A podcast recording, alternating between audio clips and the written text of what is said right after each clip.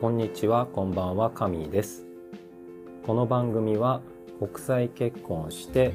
中国に在住している2児の専業主婦であるカミーが自分ビジネスを成功させるために好きなことや本当にやりたいことを探求するプロセスやコツなんかを気楽に話しています。好きに素直に自由に生きながら自分ビジネスで成功し専業主婦脱出を目指すラジオです。はい、えーということで今回は何を話そうかなということなんですけれども先日私が今参加している企業塾ひふみひらがなでひふみ企業塾というところがあるんですけれどもそちらの、えーインタビュー動画？ライブのインタビュー動画にあの出ませんか？ということでお声掛けいただいて YouTube に、えー出てしまいました。はい。えっ、とそんなにひふみひふみ人っていうプチひふみ人っていうまあ簡単な20分ぐらいのインタビューなんですけれども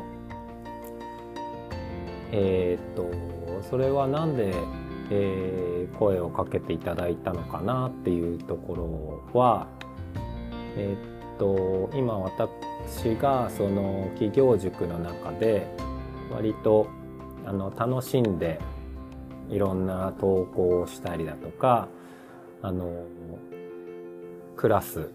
授業の内容とかあとは個別の皆さんのこととかをあの楽しく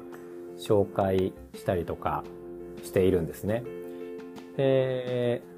その中で、まあ、いくつかあのこんなことやったら面白いんじゃないかなっていうイベントをあの一緒にやっていただける仲間と、うん、企画をしていてで、まあ、それがあのどんな感じなのかっていうところで少し、えー話をしてみてはというところでお声掛けをいただいて、えーインタビューをされてされた感じでした。はい。えっ、とこうやってあのラジオで話すのはそうですね。自分の意識の中ではそんなにあの得意な意識がなくてむしろ自分のこととかを話すのはかなり苦手意識があるんですけれどもあのインタビューしてくれた方が慣れてらっしゃってうまかったのでまあ当日私風邪をひいていて何を話したのか頭がちょっと朦朧としている中で やったのであんまりあの記憶がぼんやりとしているんですけれどもあの質問の仕方とかがとてもあのうまくってスムースだったので、えー、と大きなミスというか、うん間違いもなく話すことができたのかなというふうに思っています。でえっ、と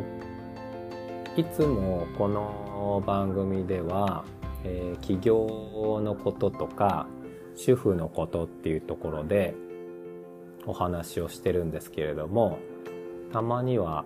少し、えー毛色の違ったものもいいかなと思って、えー先ほどのイベントでちょっと思い出した話を少ししてみようかなと思うんですけれどもというのもえーっとそうですねどこから話せばいいのかな。うん。簡単に言うとえーと私の最近見たおすすめのアニメを紹介したいっていう内容です。ちょっとあのロジカルなつながりが弱くて、えー何を言ってるのかという感じだと思うんですけれどもちょっと説明をするともともとそのまあ起業っていうこと何か自分のビジネスを始めるっていう中で、えーまあ、私の経験の中から違和感のあることとかまあ苦嫌いなことっていうのはやりたくないっていうのはもう心に決めていて、えー、とこのポッドキャストの3話目ぐらいだったかな。でも話した内容でもあるんですけれども自分ビジネスをやるのであれば楽しく自分らしく、えー、好きなことに素直に取り組みたい楽しく取り組みたいっていう気持ちがあってでただまあその今の段階で0から100のねその理想的な状況に行くのは難しいのでじゃあまず何を何ができるかなっていうところで、えー、理想的にはあの個人的な理想的にはあの文化祭とか学園祭とかっていうああいう楽しいノリで自分ビジネスとか起業ができたらいいなっていうのは思っていてでそのじゃあ気分を先に味わおうと思ってですねそれでじゃあその文化祭とかのあの楽しい雰囲気とか気分をどうやって味わおうかって思った時に、えー、アニメを見るのがいいかなというふうに思ったんですね。で今日本のアニメって本当にすごいんですね。あの私が小さい頃なんかはそれこそあの少年ジャンプとかマガジンとかのそれこそ本当に有、うん、売れっ子というか人気の「ドラゴンボール」とかね「スラムダンクとかっていうところしかアニメってなかったようなあとはまあ「ドラえもん」とか「サザエさん」とかね王道ですけどなかった気がするんですけど今って本当にいろんな種類のアニメがどのくらいの本数出てるのかわかんないですけど相当数あって私はあの Amazon プライムで見てるんですけど、うん、本当にいろんな種類があってでそこからまあな、うん、いくつも見てみて、えー、ちょっとおすすめを簡単にその文化祭的な高校生的なノリを思い出せるようなアニメという視点でのおすすめということで紹介してみたいと思ってます。一つは早速、えー、ちょっと前のあれなんですけどみんな新しくはないかな3つ紹介しています。一つは「色づく世界の明日から」っていう2018年ぐらいだったかもしれませんちょっと前のアニメっぽいんですけれどもえ、ー、と、魔法を使える女子高生が、えっ、ー、と、60年だか80年前だかの同じ場所に、えー、タイムトリップしてそこで、えー、高校生活をしばらく送るっていう話。でこれはあの長崎が舞台だったかな。とってもあの映像が綺麗でね。あの光の加減とか、うん、こう描写の感じがとっても綺麗で毎回毎回こうあ綺麗だなっていう気持ちにさせられたんですけれどもストーリー的にも結構、うん、高校生のノリを感じられるところがあって、えー、おすすめですというところと2つ目が、えー、空よりも遠い場所。これもちょっと前でかなり乱れたと思うのでご存知の方も多いかな。空は宇宙って書いて、えー、宇宙より空よりも遠い場所ということで女子高生が、えー南極に行くことを目指す。話なんですけれども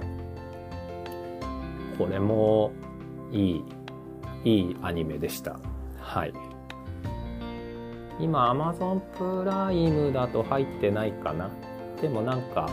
ドコモアニメストアみたいなので初月無料で見られたような気もしますがもしあれだったら見てみてください。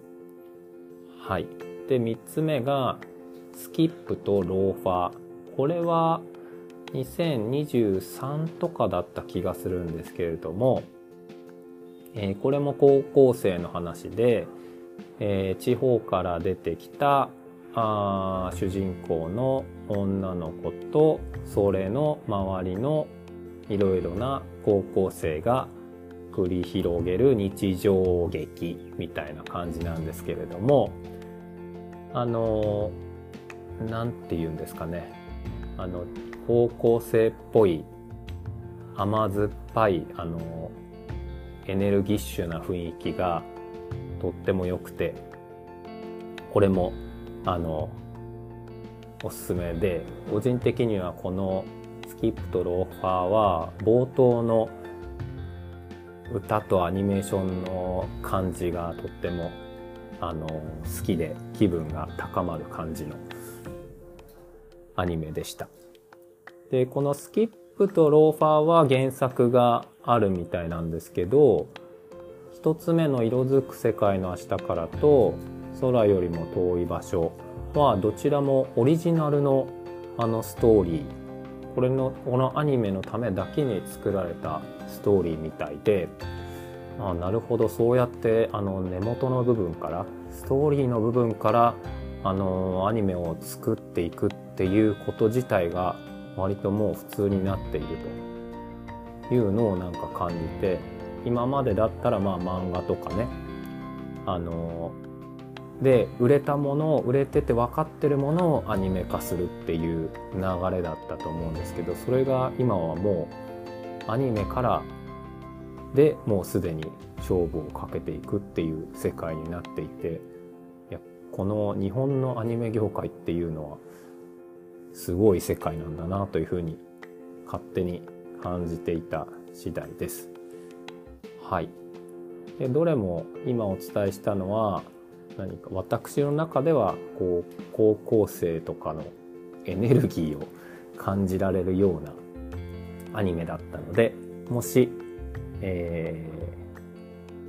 気に入ったら見ていただけるといいかなと思っています。はい、今回はこの辺でまたお耳に合いましたら聞いていただけると嬉しいです。それではまた。